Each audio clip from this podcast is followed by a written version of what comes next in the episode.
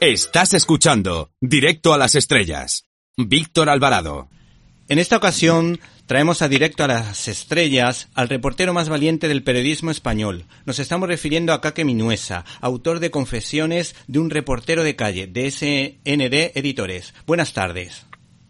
Ese es mi libro. Caque Minuesa, Confesiones de un reportero de calle. Yo lo tenéis que comprar. Gracias por invitarme. Sí, sí. Buenas tardes a todos.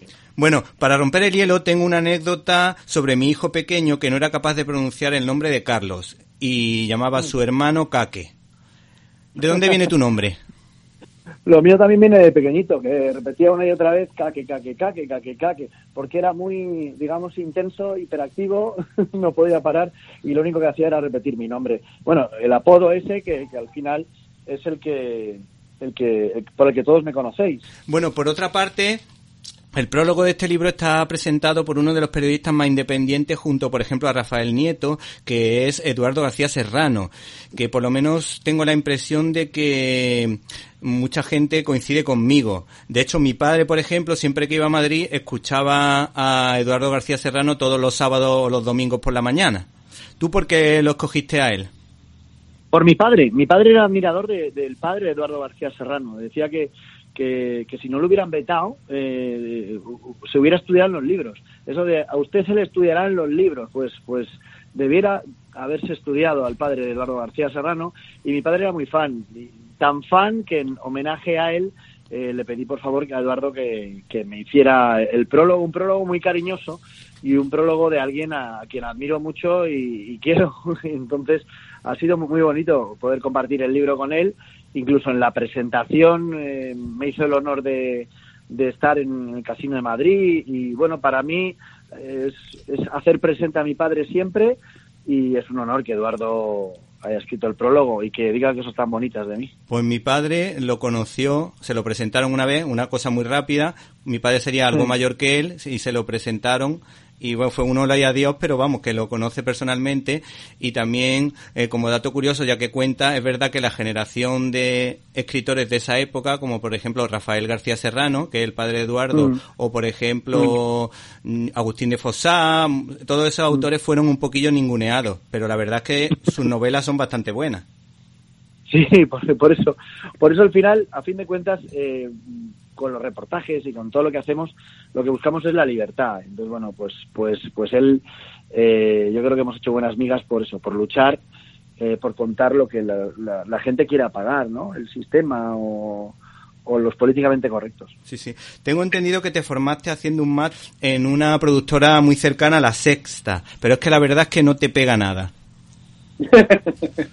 bueno, yo, yo venía de la radio y, y había estado, bueno, había hecho un programa en Antena 3 en el 2000 y luego estuve cuatro años en una televisión eh, de Madrid que se llamaba Onda 6, que pertenecía al grupo Vocento, entonces necesitaba aprender, porque me- yo, al venir del derecho, mi, carrera eh, como comunicador solo venía de la radio, de subirme al escenario, como hacer monólogos, y ne- necesitaba formarme, entonces hice el máster de producción ejecutiva de Tracor, porque admiraba muchísimo a Melchor Miralles por su periodismo de investigación, por Sí, haber sí. descubierto el GAL, y, y bueno, pues hice ese máster. Ese máster me llevó al guion. Y fíjate que yo viniendo de la radio me di cuenta de que el guion es maravilloso. Y bueno, el guion te lleva a Groucho Marx, a Woody Allen, y a escribir y, y tratar de escribir bien.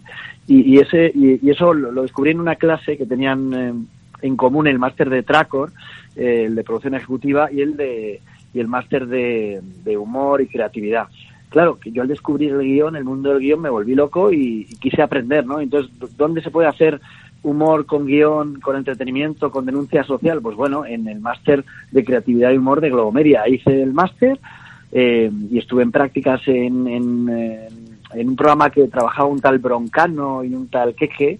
Sí. y estuve de prácticas también en el en el intermedio y entonces ahí estaban mis compañeros cómicos, pero el destino me ha separado de ellos porque son activistas y sí. pasan de ser compañero a odiarte. Parece que solo se puede hacer humor desde la izquierda y, y de odiarte a vetarte e intentarte aplastar. Bueno, eh, es extraño, pero bueno, todo aquel que quiere formarse en comunicación o todo aquel que quiere trabajar en las televisiones, pues al final termina siendo extraño eh, si sale en una tele que es activista, pero bueno, es que es el mercado que había de, guiones en ese momento. Sí, sí. Además me extraña porque aquí en Andalucía y en Málaga concretamente decimos que el Wyoming es un poca gracia, así como sus colaboradores. Además que creo, y lo puedo confirmar, que lo hemos puesto en, en mi casa de terapia, a ver si somos capaces de pillar algún chiste, y aunque tenemos sentido del humor, creo que solo nos hemos reído una vez. bueno, el, el, que digáis que es poca gracia, el, al final lo que tiene poca gracia es que no puedas reírte de otro tipo de humor, otro tipo de chistes, otro tipo de entretenimiento, porque al final eh, todo es mentira, compite, compite con zapeando y compiten desde la izquierda a la ultraizquierda y desde lo políticamente correcto del socialdemócrata a lo políticamente correcto desde el, el comunismo guay. Eh, entonces, bueno, eh, eso es lo triste, que tú no puedas ver otra televisión, otro tipo de programas que sea desde el centro o desde la derecha o que haga denuncia social donde ellos no quieren ir. Pues claro, dices, mm, Wyoming no tiene gracia. Bueno, es que no tiene gracia ni cuando dice que los ERE han sido 10 millones de euros. Y esto lo dicen y lo sostienen en el intermedio y lo cuentan como gracias y decían que era imposible que se llegara a los mil millones. No, no, es que, perdonen, han troceado el caso y solo de una de las partes ya estamos en 680 millones de euros. Entonces, eh, eso es lo pobre y lo triste, que nadie les ponga un espejo o, les haga el humor desde el otro lado y eso es lo que yo trato de hacer desde mi productora y vendiendo mi libro y haciendo reportajes.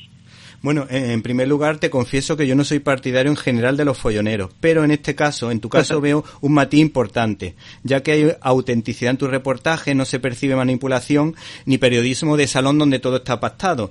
Eh, yo lo que veo sobre todo es valentía y búsqueda de la verdad, que eso es lo que debe ser el periodismo.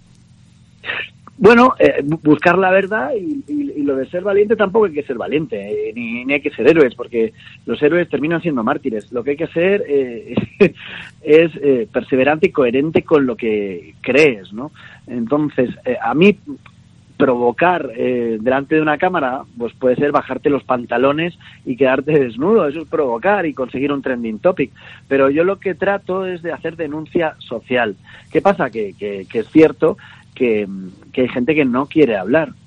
Pero incluso los que empezaron necesitando salir en la televisión, llámese Pablo Iglesias, Monedero y demás, luego han terminado por enviarme a sus guardaespaldas. Entonces, bueno, e, eso es síntoma de que tienen algo que ocultar.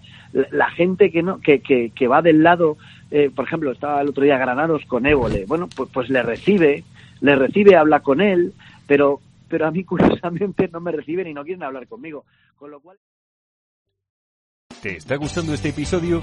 Hazte fan desde el botón Apoyar del podcast de Nivos.